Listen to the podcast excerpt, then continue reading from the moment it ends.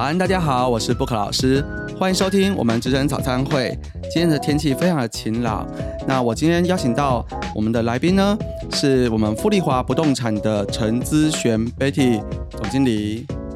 大家好，布克老师好，我是资璇，然后英文名字是 Betty。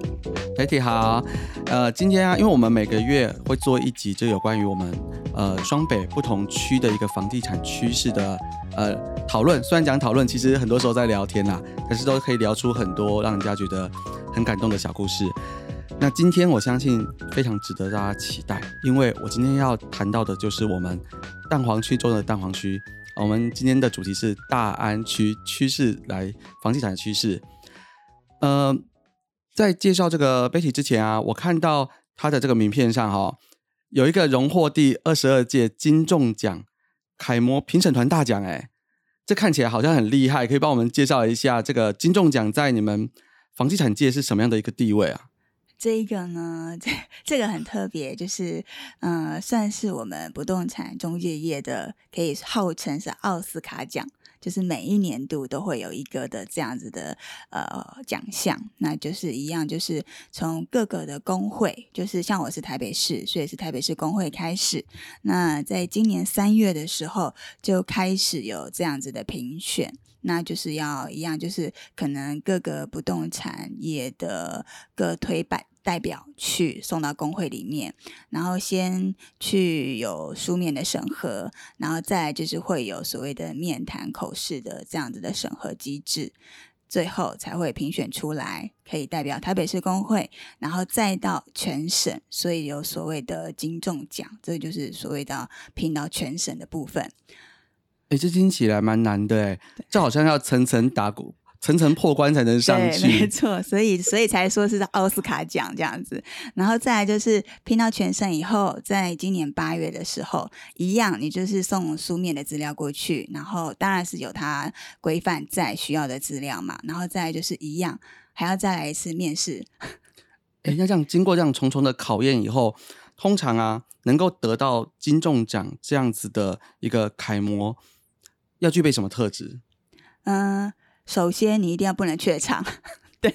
因为有听说某些人就是真的会紧张到现场是没有办法讲话的这一种，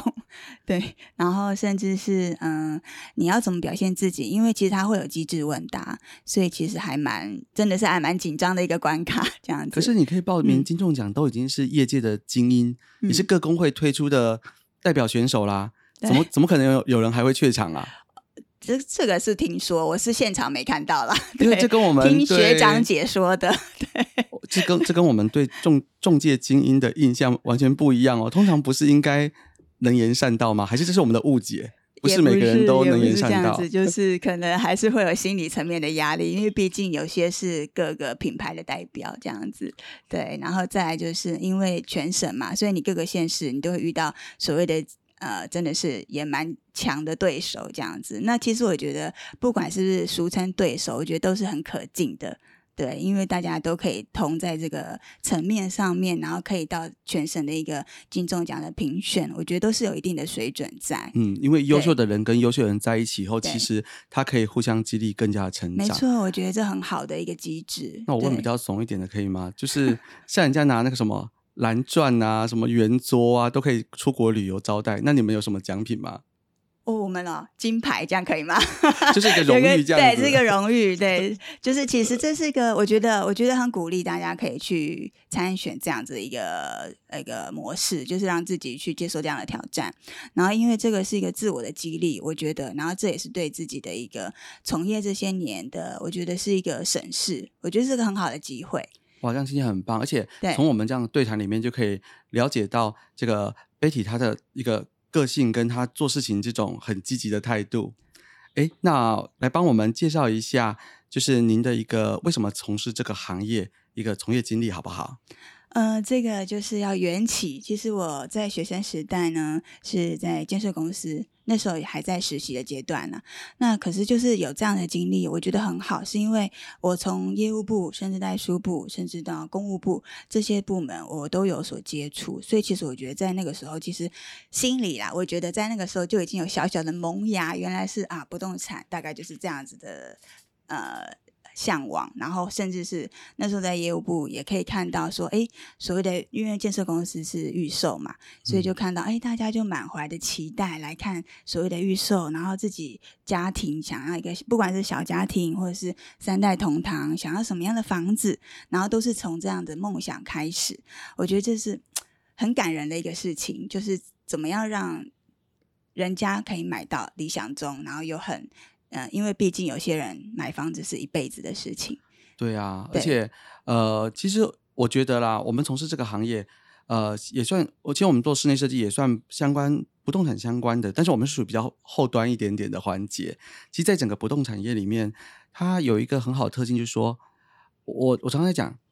接触我们的几乎都是开，很多都是开心的，因为你要能够呃去买到一个新新房子，基本上。大家都是觉得是人生一个重要的时刻，而且是满怀期待，对，很开心的。没错。然后就算说你是今天是卖房子，你也是就是告别一个旧的一个环境，然后你要去转换到不同的环境，它其实都伴随着你人生一步一步的一个成长，一个成长，真的。所以，所以我们其实接触到的很多都是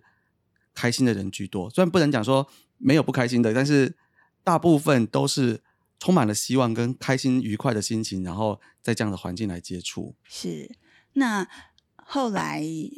有这样子的历练过。那其实因为我本身是财经毕业的，所以就看着同学们，哎，好像都是往证券跟金融业走。所以呢，我就又踏入了。那时候其实也还在思考自己未来的方向嘛，所以就想说，好，那我就去金融业从业看看。所以我就踏入了金融业，然后在银行的分行里面担任一般的分行的行员。那其实所谓一般的分行行员，就是可能嗯一般人会比较不知道，就是其实他是一样什么都要做。对，就是什么包山包海这样子，然后您说在柜台前面这边吗？对，在柜台前面，对，在柜台前面的那一种，所以什么样的业务你都要接触到。那当然在里面也是会有轮轮替职务的的阶段嘛，所以其实你可以学习到很多。所以不管是契金、销金，或者是保险啊、外币啊，或者是呃贷款这个部分，其实都是会有轮到的。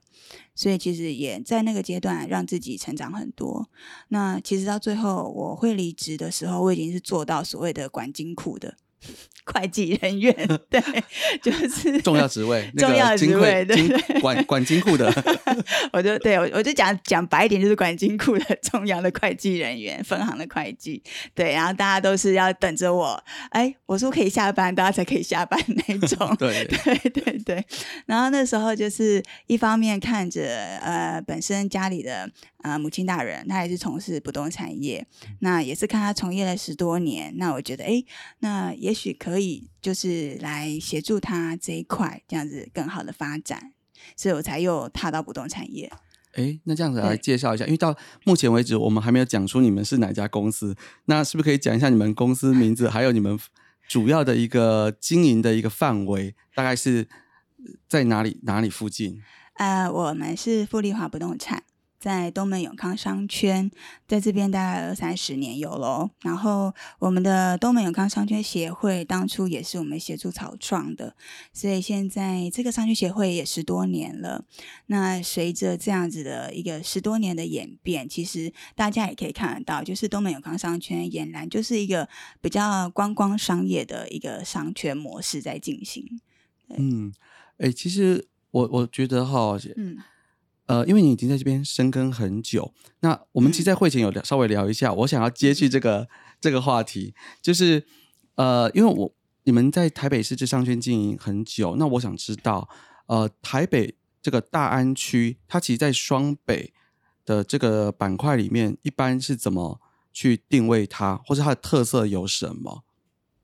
特色吗？嗯。除了蛋黄 中的蛋黄，不可老师一开始开头讲的之外，其实我觉得大安区有它的一个，你看我们最近的就是大安森林公园，是对，它就是大家所有的一个最可以去休闲的好地方，然后也是一个非常好的一个大的地标。对不对？然后附近就是以前其实它是一个老的旧建筑物去改的嘛，对不对？就是如果布克老师也是在这一区长大的，应该也知道。对，我我也是在大安区长大的。对，你看也是老大安区长大的 老邻居这样子，所以他应该也很了解这一区的发展。那其实我们在这边，其实我觉得所谓的嗯，这边的不管是旧的房子或者是新的房子，大家有他的那种一份。很特别的感情在，就像我们东门有康商圈，它这边有个东门市场。嗯，我甚至有听过，就是从外围特别来东门市场买东西的人。有有，而且那边好吃的东西很多啊，很多。所以就是我们在这一区，就是还蛮幸福的，我觉得。对。其实我们刚刚在聊哈，我们刚聊的好像不完全是这样。我们应该直白一点讲，就是我们刚刚两，因为其实我我自己也是在大安区长大了哈。我小时候是住在那个和平东路底。那后来搬到就是呃就是国父纪念馆这附近延吉街这一带啊市民大道这一带，嗯，那都在大安区里面。其实从小到大，我们对大安区的印象就是啊就是这样啊，很方便，然后好像也没特别缺什么东西，嗯，可是也没什么很大的改变。可是你出大安区的时候，你就会发现，哎，其他地区。房价都一直在成长哎，大安区其实一直维持在那个高点，可是它没什么太大的波动。然后旁边像刚刚聊到说不同商圈的发展，像西门商圈，它其实应该也有起起伏伏过。然后呃，像北投那边，好那个天母啊、士林啊，其实都经历了呃起起伏伏。然后信义商圈的崛起啊，然后到一个商圈转移到像听说。现在一叠啊，中山北路那边好像又又有点热闹。嗯，其实不管外面的商圈怎么在做往上往下在变动，好像大安区里面的都都有一定的品质在。其实它没有什么掉下来过，它可是它好像也没有很大的异变在里面呢。呃，对，可以这样讲是没错。就是嗯，因为可是这样讲是没错。那其实在这疫情三年，我觉得还是有稍微它的变化在。就以忠孝东路来说好了，嗯，其实它在大马路上其实空了蛮多，哦，对对对对对，对，就是其实看了也蛮伤感的，就是所谓的年轻时代的东区商圈有没有 突然变成这个样子？觉得嗯，怎么办呢？这个可是有时候又觉得好像是商业模式的改变。因为一方面是商业模式的改变，那所以你说现在网络购物的发达，我觉得这都会有关系。那再就是那因为都没有康商圈，如果以都没有康商圈来说，就我刚刚说的，因为把它发展成比较观光类型的商圈，所以我们一直致力在一些的呃所谓的像是呃进来的进来的厂商啦，他们会变得是说哦可以有可以吸引到观光客的一些。范畴像是一些文艺品啊，或者是一些呃小礼品啊，甚至是食品、茶叶。我们那一商圈其实茶叶店也最近这几年也都是很蓬勃的发展。嗯，对，我觉得这个都是不同的形态的改变。像以前我们那边就是都是吃的比较多嘛。对啊，因为其实就很多名店都在那里啊。对，都在那里。对啊，其实现在还是有，那只是说变得小小的改变，就会变得是这些店家会。发展起来比较多这样子，对。那至于你说，呃，大安区的基底，它是一直都是在的，所以它，你说它的价格的变化是没有这么的涨幅这么大，真的没有办法像新北一下子啊，你可能可以 double 或者什么的这种房价的价格是还蛮吓人的，很吓人啊！你看像新庄啊、三重啊，这些人都不知道涨多少了。对，然后甚至最近知道中正万华那边的国宅。也都七十几万的成交价了，国宅就七十几哦。对对对，这是实际的成交价哦。对，所以其实你说大安区，那可是你说像其实像卧龙街那边，嗯，对，其实它还是有有有微幅的啦，那边的涨幅还是有的。那不一样啊，因为像卧龙街以前它价格都比较维持比较低，因为我因为我在那卧龙街底那个跟跟和平东路交叉那边嘛，没错。那呃，卧龙街以前是因为那边有公墓嘛，有坟墓山，对，那。有坟墓在那边的时候，其实那时候房价都一直都起不起不来的。可是现在那个坟墓大部分都移走了，对，那它移走以后，其实就就比就不同了。嗯，对，因为我们所谓的大安区其实范围蛮广的。对对对，对，因为刚刚听到布克老师说是从那边开始在往中孝东路这边发展的，所以有有 还是要提到一下那边。对，哦对啊，对。然后刚刚有讲到中孝东路，我就对我就在想说，其实有时候你从那个中孝东路前面走，因为刚刚丽华有讲那个资璇资璇有讲到说，就是那个商圈类型的改变。其实我我我觉得啦，这些年来，其实有时候我们在中华东路走一走，我们都会觉得，嗯，它其实可以很明显的反映到。大概几个月后景气的一个变化，对，就像我常常看到说啊，那边空一排，我想完蛋了，在三个月后，我们的我我们的业务就不好了。然后那个如果慢慢一家一家开起来，就觉得哎，那这样有希望喽，过几个月可以好好来接生意。但是现在确实那个空下去的时候，就变成那个夹娃娃机店啊，要不然是短暂的拍卖，哼，很多这种摊贩，对，因为那个临时性的，它就是。找不到人愿意付这么高昂的租金去长期租下来。对，但是现在再走过去，哎，最近其实店面又一家一家有一点点开回来，可是开的类型就像刚刚讲三不一样，购物类型不同了。对，现在开的就是餐厅为主嘛，然后还有什么中医诊所啦，然后还有医美啦，医美现在很多。对，医美，然后中医诊所，然后那个还有一些像比较属于就是一定要体验型服务的。会比较多，因为这种就是人一定要在那边的。那如果纯购物的，其实很多大家都变成是线上购物了，对，都也完全改变。然后甚至有些餐厅，如果价位不是到这么高的餐厅，它其实一个就是搬走就没有了，要不然的话，就移到第二、第三条巷子里面，在里面去做便当或做外带。那甚至有些现在是有一些共用的中央厨中央厨房，嗯，去做。配合那个福佩达去外送嘛？对，这也就是疫情的改变。你看疫情的那个时候，其实外送的生意是非常好的。嗯，对。可是他们其实也是有风险呐。说实在的，其实有啊。而且像现在疫情慢慢恢复以后，因为大家还是很有实体一个社交跟见面的需求啊。对。可是我觉得已经改变就就回不来了啦。其实那个真的是福佩达，大家现在已经习惯以后，你应该是不太可能都不用。对。可是那个类型会开始。点的东西有点不一样了，像以前我们这附近那个延吉街饮料店，应该吃的很多。我觉得那个饮料店应该首要饮店，应该是全台北市有的有的品牌，应该全部都 都在这边都有吧？对，没错。他会出那个月票，就是你可以跟他一次储值多少，然后慢慢去领的那种。现在就是因为商业模式的改变，我觉得这一个健身房，健身房现在好像也是到处都有。健身房是现在因为疫情后。大家更懂得追求健康，所以这个大家会更重视。我觉得这个也是一个发展的一个趋势在。哎，那我们回到像聊东门商圈来讲，因为其实在我的印象中，东门商圈坦白说，它的租金应该是寸土寸金嘛。嗯，所以它是不是有什么样的行业进得去？有什么行业其实适合，但是进不来啊？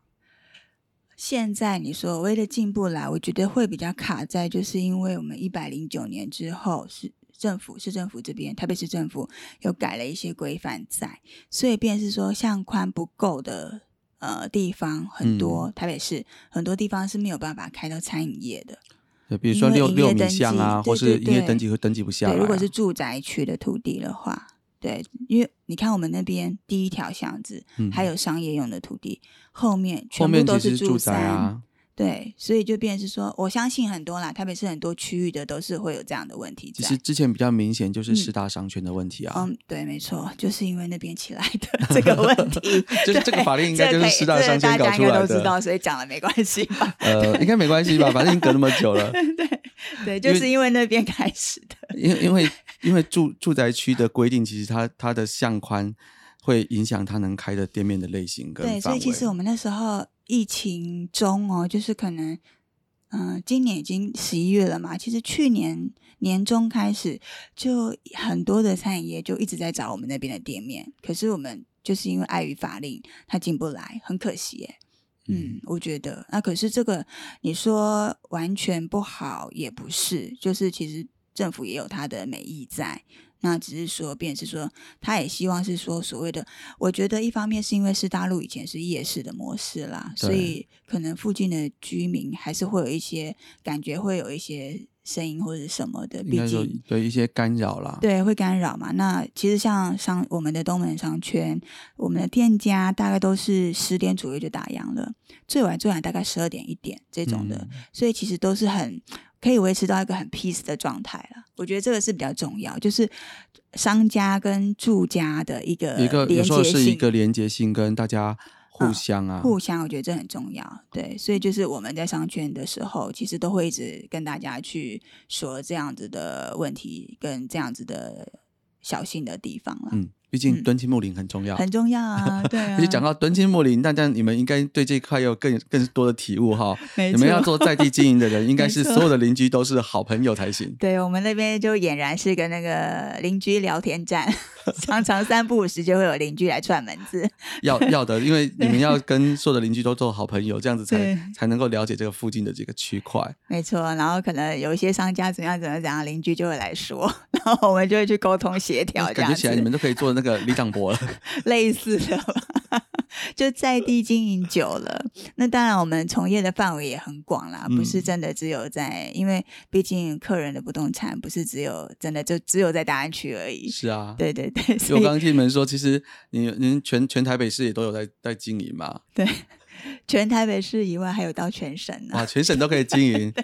那要不要跟大家讲一下，全省我们出台北市的话，有什么事情可以找你们这样子？呃，各种类型啊，你知道想到不动产的啊，土地啊，然后嗯，有关房子啊、店面啊、住宅啊、商业用的厂办啊这些的，就是都可以。我因为我们现在是客人，甚至远在花东的土地啊，我们都有协助帮他销售掉。对，因为很多时候都是你嗯服务这个客人，对服务好，其实跟着他跑嘛，对，就是他到哪里去买房子，就就帮他去处理，然后他到哪里去，哎，这个房子要处理掉，那你就帮他去弄，所以其实他跑到哪里就跟着去哪里。那就像我我们也是跟着客户跑嘛，我们有时候嗯客商业空间的客户。他去台中开店，啊，你就跑去，你就跟着去啊啊。他去高雄开店，啊，你就跟着去啊，就是这样子啊。很好。我觉得这个就是一个这一种信任度的感觉。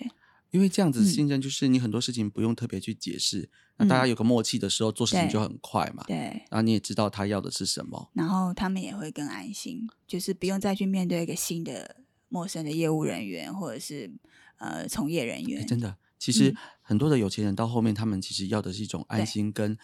他们不想要有太多的风险，嗯，因为因为某种程度上，那已经不是说呃，就是差个一点点，比如说几万块的钱的问题了。没错。其实他要的是说，让他能够很放心的把事情交代给你，而且不要出什么是问题，那个对他错来说比较重要。对，其实很多都是这样子的模式，所以变成是说，呃，在地经营久，这是一个很好的利基点外，就是我觉得服务也是一个很重要的一个 quality 在。嗯，嗯哎，可不可以跟我们分享几个在你从业这些年来印象比较深刻的一些故事？故事啊，很对多呢。啊，我知道一定很多，但是所以我们说只能分享 三个，不可以种讲太多。就是那种家庭的八点档故事啊，然后甚至老妈妈在我们店里在那哭泣呀、然后我们就要帮她心理辅导啊。我觉得，我觉得业务人员有时候也是一个这样的角色，我觉得很重要。就是虽然你会想要有所谓的业绩，可是我觉得人跟人之间要的是一个温度。我觉得这样的温度很重要，就是当他在心慌意乱，或者是呃有什么样的心情故事的时候，你能够好好的稳定他，然后让他知道说，哎，也许你的下一个步骤应该是怎么做，或者是说我们给他一个比较好的建议的方向。我觉得这对他来说是最大的帮助，而不是说有没有帮他处理掉这个房子或是房产的问题。对，其实应该是嗯说不，知道布克老师觉得呢？你讲太少，应该可以讲更多一点。因为这个我非常同意，因为很多时候，呃，我们不是只有处理事情，其实我们要把那个事情旁边的，就是跟人有关的事情，是要一起照顾到。其实它是一个，呃，我我们等于要帮人家多想一点点，对，不然你说一是一，哦、问什么就答什么，那你就问电脑就好啦。我懂。对不对？对我就我题目就是问电脑，那个 AI 就给我解答，就可以拿去教教功课了。可是问题是，大部分人到最后面他不是要这个东西啊，他不是，大家都更贪心，大家要的东西是不只是这个，这个只嗯是一个基 本找答案而已，对但，是他更需要的是全面去了解他的需求跟倾听，嗯啊，给他一个很适当的一个建议？对啊，像刚刚说那个老妈妈，她就在店里面就很难过嘛。那因为也是家里的关系嘛，就是那他年纪大了，他是顶家的房子，就是有五楼，然后还有一个顶家。那顶家其实是很久以前就盖的，那只是说可能就是邻居间可能还是会有一些小小的争议点啦。对，这样讲的话，那到最后变成是说，除了我们帮他要处理房子的问题以外，甚至整栋邻居都是我们去沟通协调的。因为那时候吵到 他们自己吵到跟立委怎样怎样怎样的，就是有去检举啊，还是什么什么的。对，那就变成说我们的角色，我们虽然是从业人员，我们角色甚至协助他去跟整栋的邻居去做所谓的沟通协调的动作。对，有我对。我我我前阵子有一个，那因为他都睡不好，然后家里又是一些关系，所以心情也不好。你说这样的状态下，他怎么可能可以好好的处理事情？嗯，对啊，对，而且因为名字是老妈妈的，所以他很想要赶快可以好好的处理这个事情。对，所以真的是看了，其实对我来讲看了心很不舍，因为有年纪的长辈，然后要这样子，然后来倾倾倾诉他的一些心情，甚至他的故事。我觉得他也对他来讲，我我相信他也提起很大的勇气，对我们来说这些事情。对，就是我们以对方的角色来思考这样的事情的话，需要。有人可以帮帮他这样子，对对对，我觉得他真的也提起他很大勇气了，对，来跟我们说哦，有这样的事情，然后可能要怎么处理才会比较好，然后想听听我们的意见，或者寻求我们的协助。对，哇，那第一个故事就就就让人家开始 要掉眼泪了吗？要掉眼泪了，然后我们我们来休休息一下，然后再再继续听更精彩的故事。好。那我们回来继续聊到我们的这个故事。呃，Betty 刚刚有聊到就是永康商圈这一部分。呃，因为以我们外人来讲，哈，虽然我也是大安区长大的，可我没有常常去逛永商永康商圈啦。我就觉得那边永远都是人山人海，然后排队，然后就是每次去很多好吃的，但是真的都好热闹，好像没有下来过。可是这几年，其实刚刚讲到像中孝东路，有些店面都开始更替。我也发现永康商圈有一些知名的老店，好像也默默的就不见了。对，那是不是可以请你来跟我们再聊一聊？要常常来啊！我要常常来，欢迎常常来。不会因为我多去吃几碗汤，然后就会商店就会起来啊。是没错，可是其实哈，我们这个永康商圈，它看着它的变化，就是真的还蛮有感的哦。从我们一开始捷运开通没几年，那个时候是可以说是真的是满街都是人，然后是挤不动的那种方式哦。的状态不是方式那样的状态，在所谓的全盛时期的永康商圈，然后到最近这几年，慢慢的就是我们把它慢慢的就是自然而然把它变成一个所谓的观光的形式的商圈模式来来去造造就这个永康商圈。那其实便是说进驻的店家会有所改变。因为商业模式的改变嘛，那所以呢，其实现在虽然真的还好，疫情过后有慢慢的回温，可是还是慢慢的，就是还没有办法，因为毕竟是可能我们观光的还没有那么开放嘛，所以没有完全到开放，所以其实便是说，现在来的大概就是可能日韩的人或者是国外的人的观光人潮会有这样的改变。那其实有一些店家。排队的还是排队啦，对 就像刚刚布克老师说的，你来吃饭的时候还是照样排队啊，对不对？然后还有一些，甚至有一个很有名的知名甜点饼干，早上就开始排队哦，排队排队哦，对他大概八点多就开始排，到九点半左右就卖光，就卖光了，就卖光，然后他就整个铁门就可以拉下来，就说他今天已售完。那像我们这种 手工傍晚才去的人，不是从头到尾都没看过他吗？对对，可能你会就是不知道他到底在哪里这样子，因为他已经就是打烊了状态这样子。那因为他们是手工，所以老板很坚持，一方面是这样子，然后一方面是他就很坚持说他每天就是限量多少。那其实我觉得这也是个行销模式啊，嗯，对，没有说不好，但就是真的都是我就是。看到观光客，就是听我我不是听到排队的人都是日韩或是香港人啊，也有也有香港人这样子，然后就会来这边排队，为了买这个饼干这样子，对，很可爱。然后再就是那边的店家，就是我刚刚有前面提到，就是小物，就是可能嗯手做小物，或者是说一些呃，就是茶茶叶礼品类的，对对，现在变得是这样子，就看到有好多精致的小橱窗，然后很多年轻人在那边。对，没错。然后其实像我们之前很有名的高技，不是拆了吗？对啊，他搬了嘛，然后现在是要重建，那其实已经正在进行中了。嗯，它以后它的下面其实也是个商场，然后上面哦才是住家类型的产品这样子。所以其实那边我我相信啊，那边到最后还是会又在一波不一样的一个人潮会再回来更多啦。对、我觉得，嗯因为那边其实一直都是这样这样住商混合的。你，嗯刚刚讲到观光客来说，嗯呃，因为现在其实是大陆的观光客算是还没有到开放嘛，哈。那其实，在之前有大陆大陆观光客开放的时候，嗯。他们来永康商圈的频率跟人数的占比，你怎么看呢？你们是怎么看待大陆客来到这个商圈这样子事情啊？嗯，是好的，就是其实他们来是好的，因为他们能够来台湾的都是比较 quality 也算 OK 的，就是他们申请才会过嘛，quality 比较高，而且消费力也也强。消费力是强的，所以对这样讲太直接了，没关系，没有我我我直接讲，就消费力是强的。也是也是 要直接一点对，然后消费力是强的，所以其实他们对他们来讲，他们是会在不同的商圈都会去走访嘛，嗯，对，那其实我觉得，像我们这边，对于他们来讲，就是可能比较特别所谓的台湾制的产品，他们就会特别喜欢。对，然后像以前呃，甚至凤梨酥啊或者什么的，就整箱整箱的笼包扛啊 对，然后小笼包是一定要吃的，这个大家一定知道，再怎么样都要排队。以嗯前是游览车整辆整辆的载过来耶，有啊，那个对啊一辆一辆过去，然后我每次看到号码牌我就放弃了。他们现在因为疫情啊，所以他们旧的那一栋还是没有开放内用，所以他们嗯就是以新的那一栋很有名的，就是我们下次的小笼讲的小笼包就是鼎泰丰啦，可以直接讲对。然后就是他们现在以新的那一栋，所以其实大概平均都还是要排个一个小时左右啦。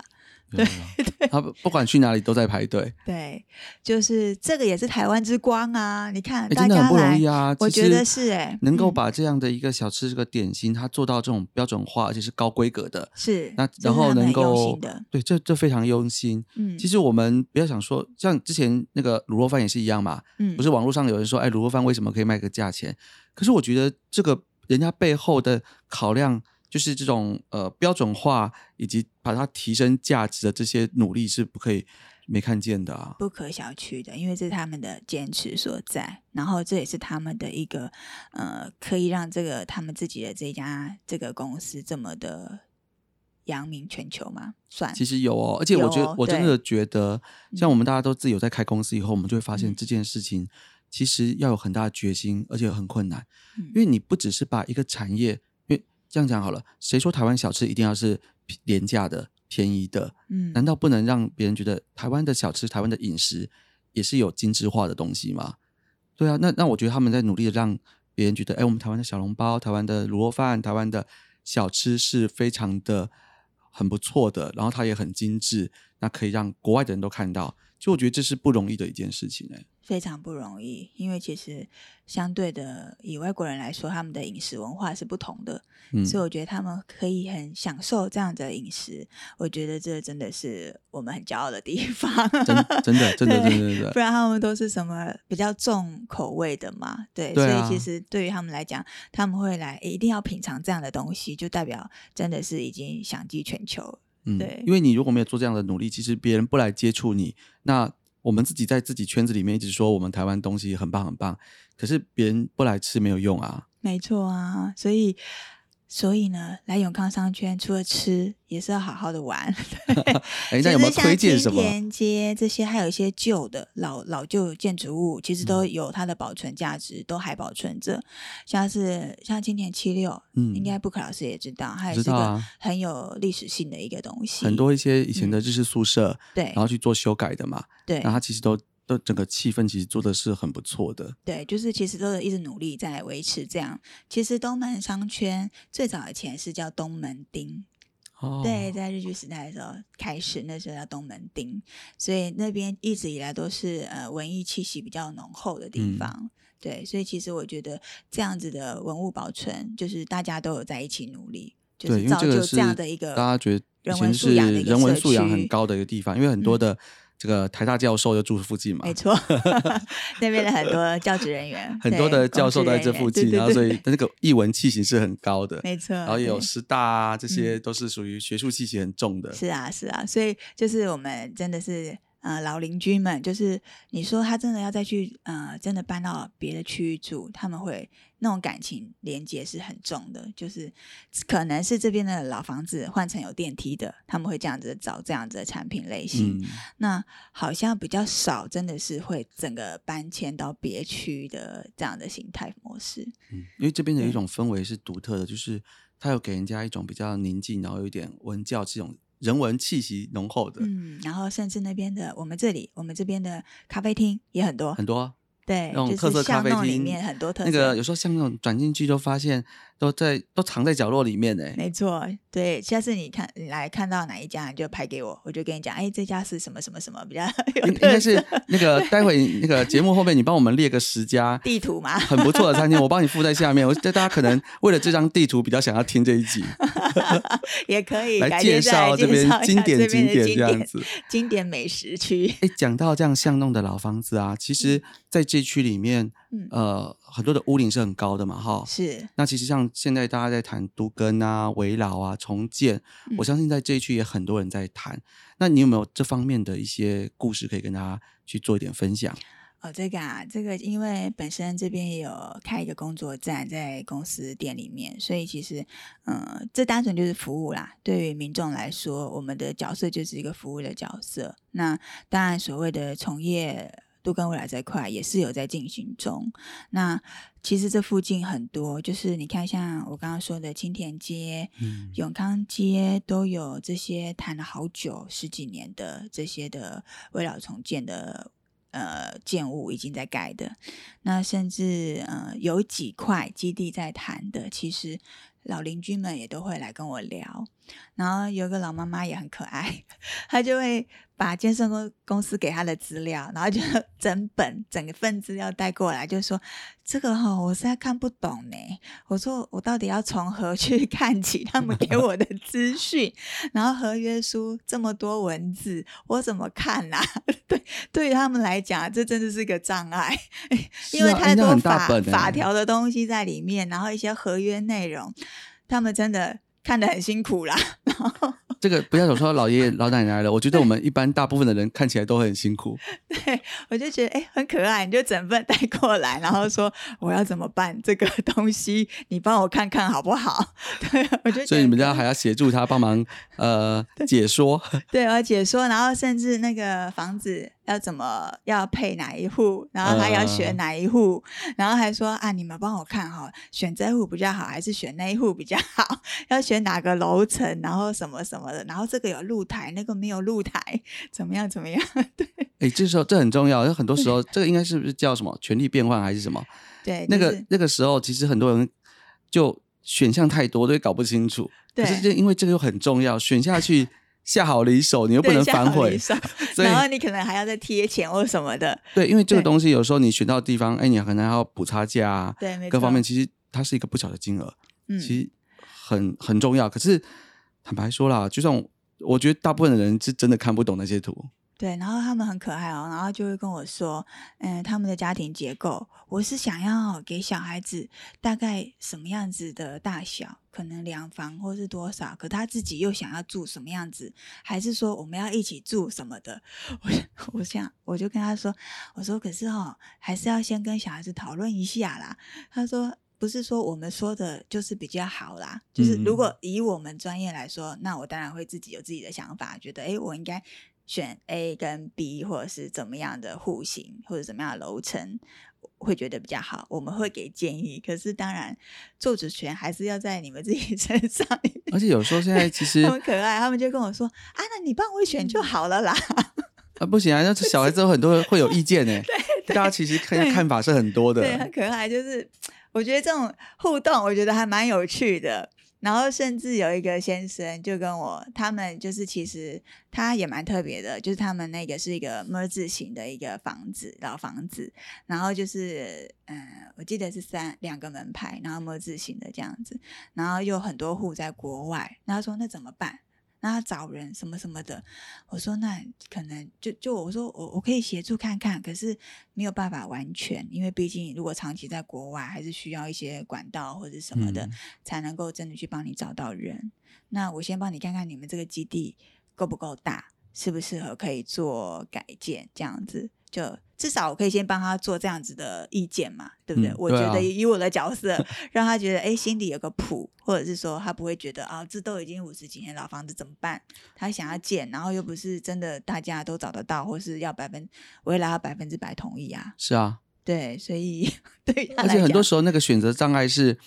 很多选选项通通跑出来以后，因为有些东西看不懂嘛，所以你就会变成说，呃，虽然大家好意一直告诉你。可以选这个，选这个，选这个，那个方案套餐越来越多。哎，你光你就想想看，你光去麦当劳，如果今天麦当劳跟你推出三十个套餐，其实你还是会有选择障障碍的嘛。真的，所以有时候跟他们聊天，我觉得很可爱。然后甚至有一次很晚了，晚上我就是刚好我在店里面，然后就有个老先生。就什么也，他是什么都没带，然后就直接冲进来，就说啊，你们这边是有围绕工作站。他说，那我问你哦，大概几平的房子可以分？跟建设公司怎么分？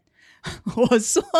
我说不好意思，我说这个也要看你的基地条件大小啊，然后看你是在什么区域啊，然后你土地的是什么样子的土地，这个都会有关系呢。他说没有啊，就简单就是我房子几平，然后建设公司就要给我多少啊，这样到底怎么分？有对客户的逻辑是这样啦，但是但是你真的要跟他讲的时候，其实这件事情挺难的，因为太多的讯息都没有。我整整跟他讲了二十分钟，我还跟他分析了很多东西，然后他说哦。哦，那我再想想看。你跟他说那个那个什么权状的那个面积，先给我一下，这样子。对，就很可爱，就是会有很多啦。我觉得我们那边的邻居，其实这个真的是做做房屋中介是第一线在地商圈经营，应该是很多人生百态、有趣、有趣的好玩的，呃。辛苦的、难过的，应该什么东西都都有经历哈。对，我觉得这都是一个那个 自我自我挑战的一个部分。对，自我挑战、自我修行，就像我常常觉得，我们设计工作也是自我修行。对，然后还有一个也是啊，这一个我现在想到这个就比较感人。嗯，这个是也是重建的故事。这个就是那个是儿子来找我，然后他是希望他的妈妈可以答应条件。就是因为他们是一楼的，然后之前也是在那边做生意的店家，然后他希望他，因为他妈妈年纪也大了嘛，他希望妈妈可以好好的呃退休休息，然后反正他们儿子自己都有很好的工作了，甚至也有在呃科技业很好的一个职位，那他希望是说，哎，可以让妈妈就是顺利的，因为毕竟老房子一楼你也知道使用面积一定很大，那他换回来的平数不见得是这么的。对，而且你很多时候其实你换不回一楼啊。对，没错，所以所以便是说，反而是儿子哦来说服，想要来以我来去好好的说服妈妈说去签这个的这个同意书这样子。对，我就真的是到他们家里面，然后把他们的资料稍微了解一下，然后就跟他说，哎，其实建设公司给的条件其实算。还不错喽，以这样的区域来说，然后又一个车位或什么的，然后其实室内空间我觉得也很不错，因为他们基地条件还不错，整个基地条件来说是不错的，所以我觉得嗯还蛮感人的，就是对于这一点，因为年轻那一辈他反而会嗯就是会来鼓励老人家长辈说，哎可以换一个更好的有电梯的房子给你住，他也觉得很开心，嗯，对不对？不可老师，对啊，但是就没有人要来。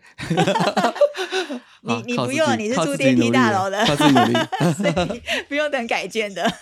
哎，这样时间过得飞快啊！就我我觉得每次我们聊啊，就是不知不觉一下子一聊就一个小时就过去了。对，就是很多小故事啊。我觉得这些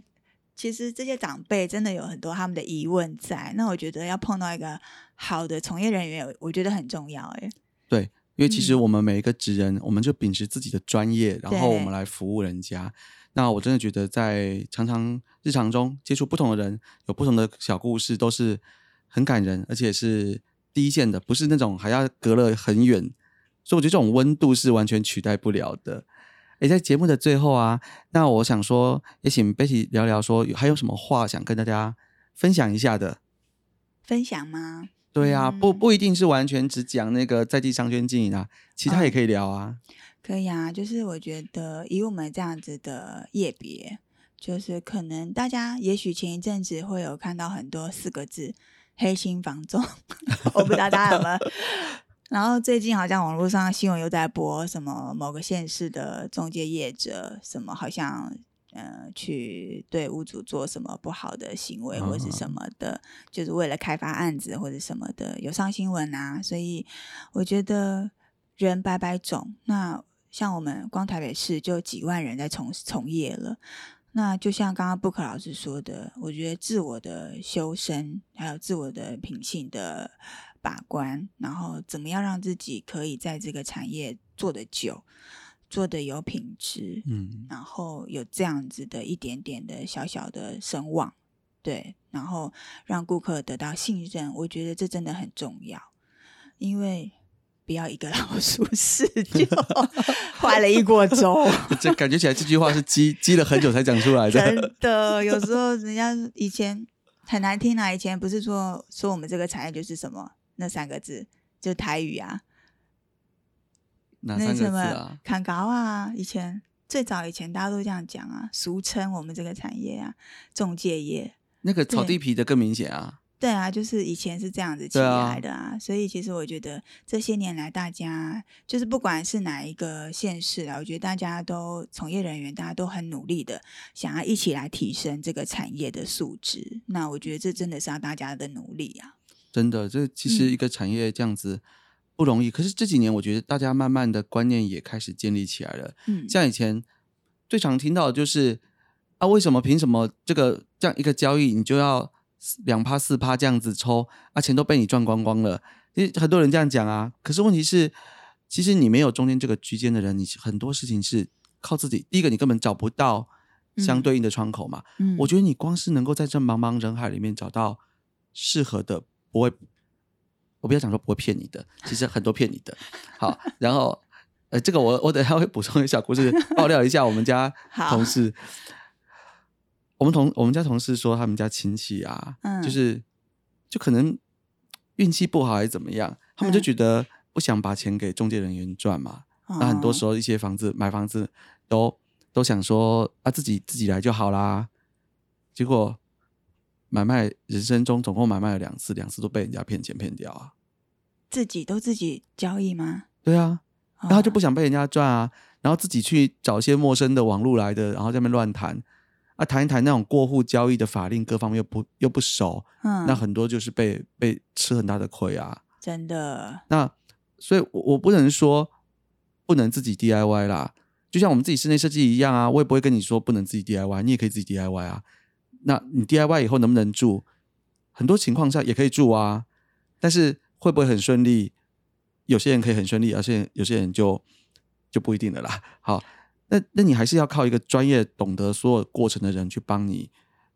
去把关把关，才会安全。其实我们虽然是呃，大家看起来就是业务，好像都好像嗯、呃、都在外面啊，然后都没有什么的，就是好像就像你说的，刚刚布克老师说的，哎，好像怎么一个交易买卖就可以有这么多收入或者什么的，可其实大家不知道他背后的辛苦度。对，对，甚至我们常常做到三更半夜还在联络事情，甚至在确认、确保很多事情，甚至可能跟代书或者是跟什么银行业者或者什么的，这些都是我们的相关性的东西，所以我们其实都一直在扛缝很多事情，那都是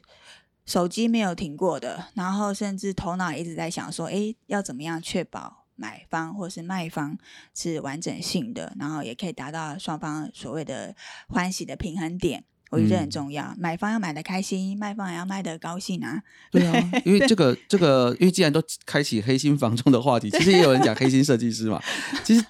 事情真的，当然也一定有好有坏，也有也有老鼠屎啦。可是嗯对于很多的房仲来说，其实